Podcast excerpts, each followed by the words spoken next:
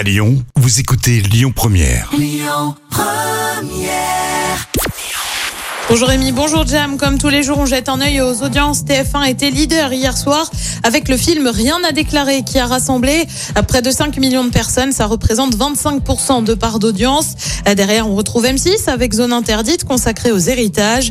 France 2 complète le podium avec les plus belles années d'une vie. L'actu du jour, c'est Kylian Mbappé qui sera aux 20h de TF1.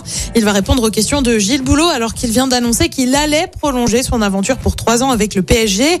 Vous le savez, le champion du monde était pour aller au Real Madrid.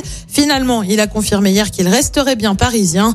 Il devrait notamment s'expliquer sur son choix, Kylian Mbappé, qui donnera aussi une conférence de presse depuis le Parc des Princes tout à l'heure à 15h. Et puis, on reste sur TF1 avec celle qui a fait ses adieux au monde de l'animation. C'est Alessandra Sublet. Vous le savez, elle a annoncé qu'elle voulait tenter autre chose, notamment tenter en tant qu'actrice. Eh bien, la présentatrice de Sécantelou a fait ses adieux au show humoristique. C'était vendredi.